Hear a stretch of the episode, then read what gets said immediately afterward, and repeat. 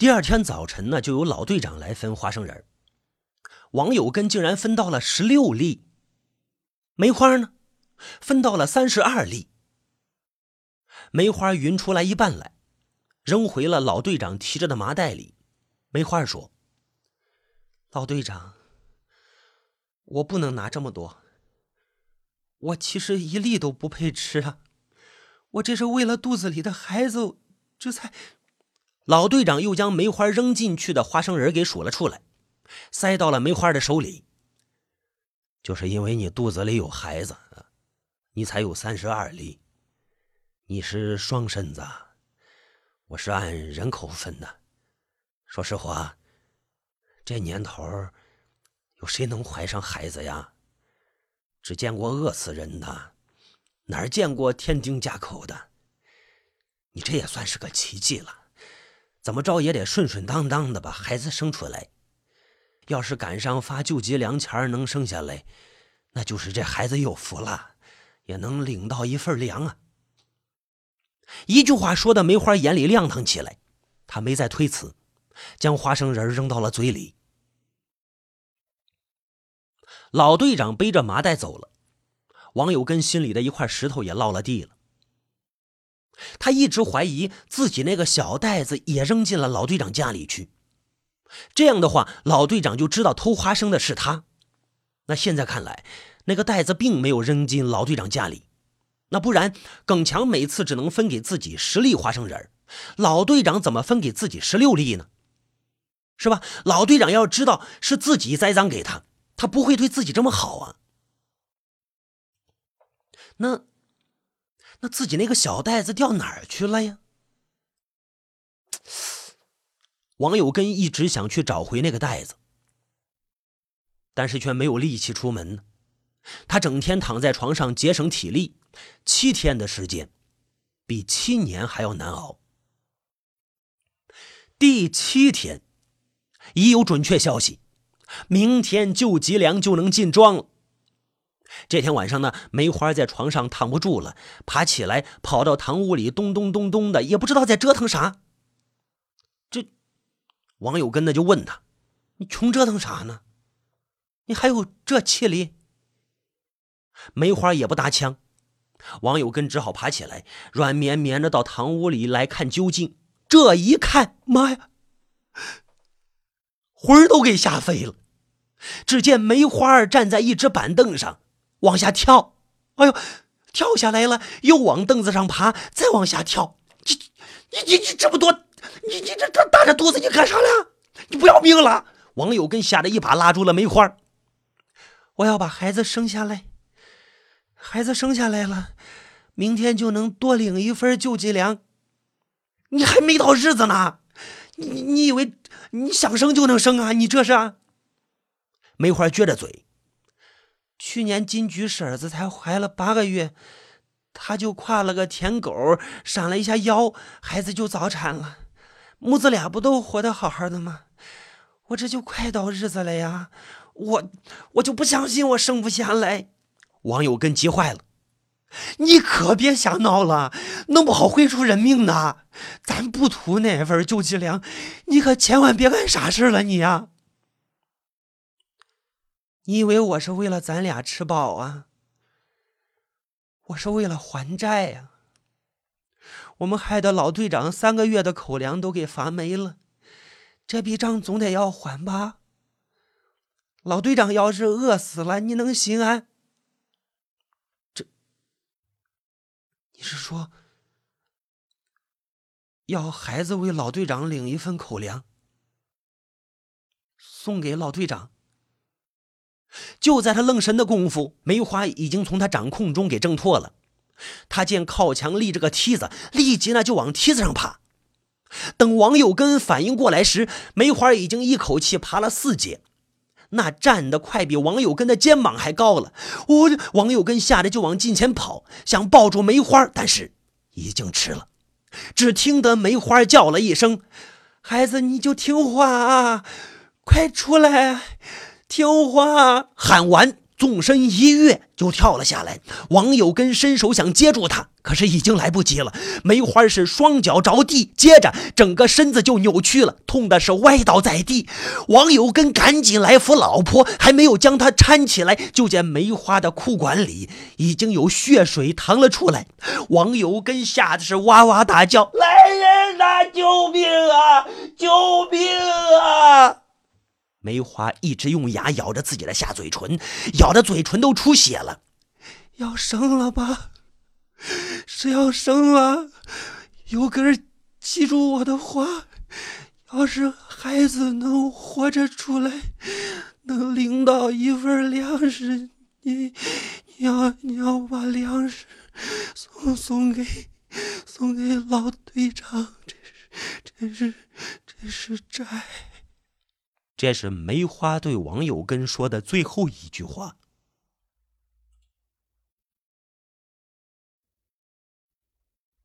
梅花是在孩子顺利的产下之后咽的气，他几乎连看孩子一眼都没能够，就匆匆的闭上了眼睛，走了。好在孩子活着，很健康。孩子出生后的第二天，救济粮进庄了。孩子真的领到了一份救济粮，但是梅花死了，没算人头。王有根家里领到的救济粮数量并没有任何变化。王有根记着老婆的叮嘱，还是提着孩子那份粮食去了老队长家里。一进门，他就发现。老队长家的堂屋中央，搁着一块门板。瘦的皮包骨头的老队长躺在门板上，一动不动。耿强跪在一旁，正在一只破脸盆里燃烧纸钱。王有根一怔，手中的粮袋子脱手掉落在地，他结结巴巴的问道：“这、这、这、这是怎怎么回事？”老队长走了，昨晚上就走了。怎么可能啊？怎么说走就走了？耿强这才抬起头来，眼眶里全是眼泪。什么病也没的，他是，他是，他是饿死的，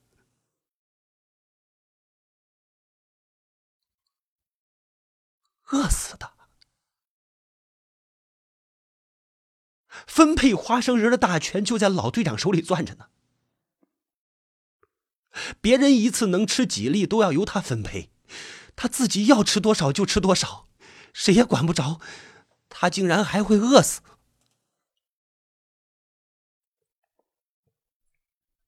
老队长的老伴齐大妈这会儿在一旁哭出了声：“这个倔老头子。”这些天来，那一粒花生仁都没吃啊！无论我怎么劝，他就是不听。他把他名下的梅菜十六粒花生仁全给了梅花了。他说梅花是双身子，不多吃一份，只怕活不过这七天。梅花要是饿死了，那就是一尸两命。他说他。宁愿用自己一条老命去换来两条命。耿强也出气起来，他对齐大妈说着：“都怪我，是我害了老队长。我本来以为他名下的救济粮发霉了，我就把分配花生仁的任务交给他，他就可以为自己留下一点花生仁了。一开始我分的时候，我每个人只分十粒，就是想省下一些给他呀。”哪知道他这个一根筋呐，一根筋呐！你算的好好的，每个人每次分十六粒，自己不留一粒。早知道这样，我就不让他分，我我自己来分，我自己来分的。齐大妈直摇着头，就是你分，他也不会吃的。他说过，咱耿王庄要饿死人，就得先饿死他。他是老队长，是他没抓好生产，害得大家饿肚子。他说他死是罪有应得。他从身后拖过了一只小袋子，花生仁他也没有分完。这不，这里还有呢。昨天晚上，他临死的时候交代我，这里还剩下八百三十一粒花生仁他数过的。他说，要是今天救济粮还没到，他让我去帮他分。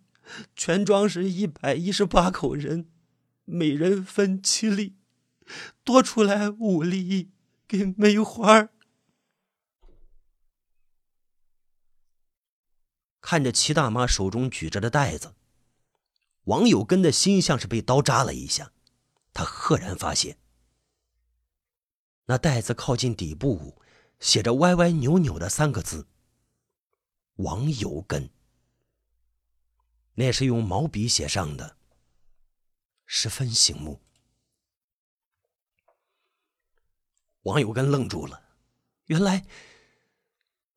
原来自己真的将小袋子跟那只麻袋一起扔进了老队长家。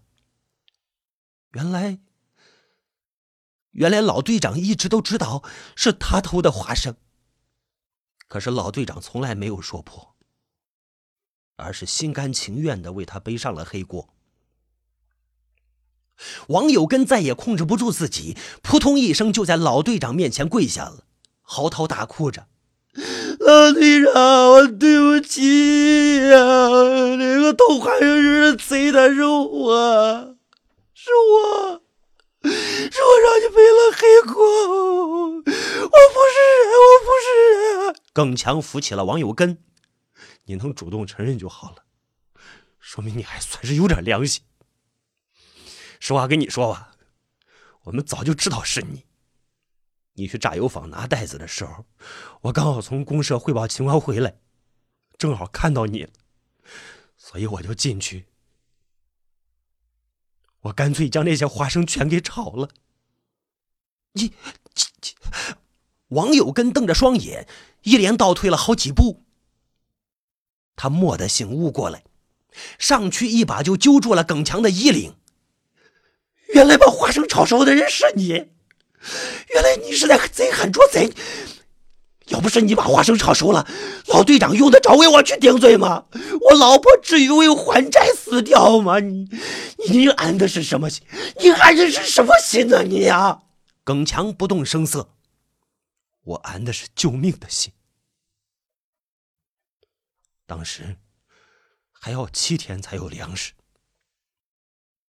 这七天怎么过？没有那点花生仁儿，不仅仅是你王有根一家会饿死，全庄不知道有多少人要饿死。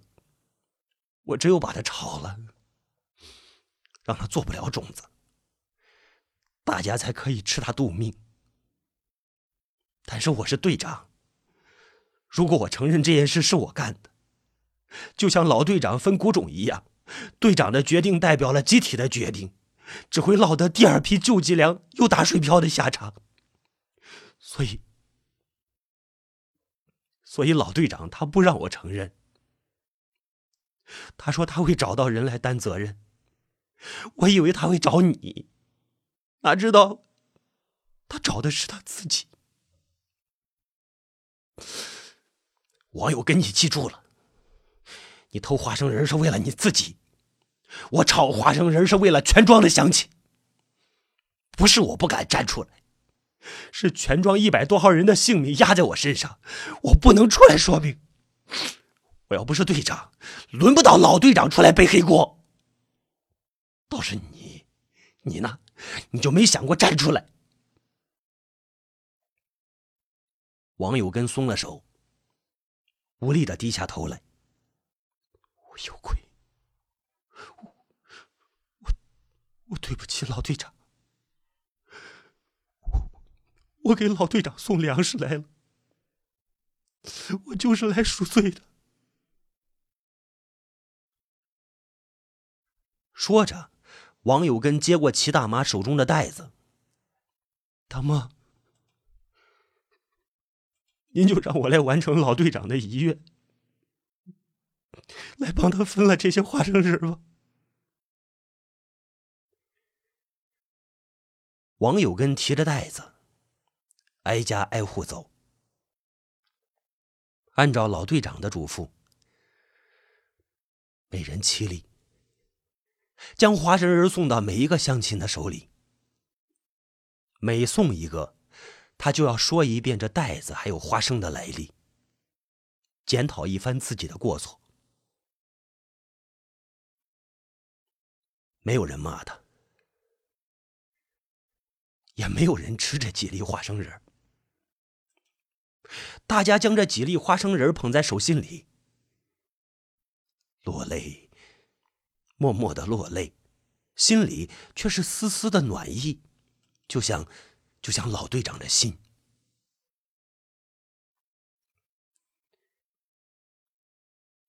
梅花是和老队长同一天安葬的。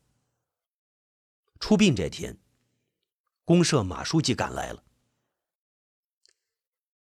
马书记一手托着一个饭碗，两只碗里装的满满的，是白米饭。跟在他后面的治安员说：“马书记从昨天起就没有吃饭，就是为了省下这两碗饭来给亡者。”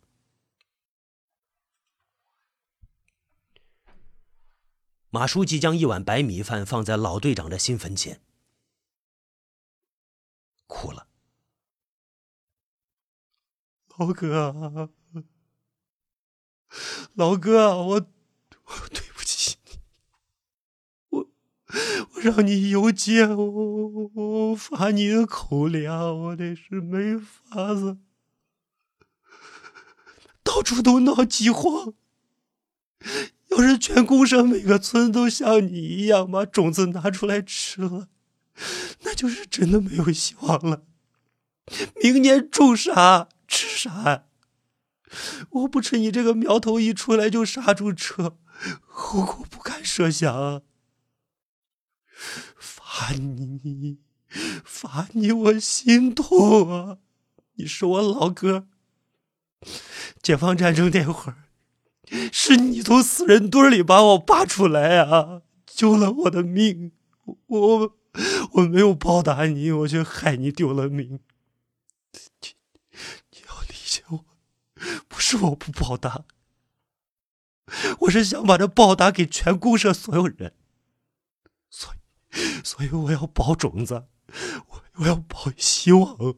你你明白吗，老哥，老老哥。马队长将那碗白米饭放在梅花的面前，也是老泪纵横。耿王庄因为粮食死了两个人，但是死了七所，我为你们俩感觉到骄傲。梅花，你是为了给老队长粮食丢了性命，而老队长。是为了省下粮食给全庄的乡亲没了性命。你们俩没有一个是为了自己。在这个饥荒的年代里，有这样暖暖的人心，他就会有希望。这份人心也是种子，它也能生根发芽。我相信，耿王庄有这样的种子，今后不会再饿肚子的。的确，马书记说的没错。耿王庄当年就从救济粮里提留下了粮食种子。第二年，人们卯足了劲，勤巴苦做，这一年五谷丰登，粮食获得大丰收。自此，饿肚子的年代一去不复返。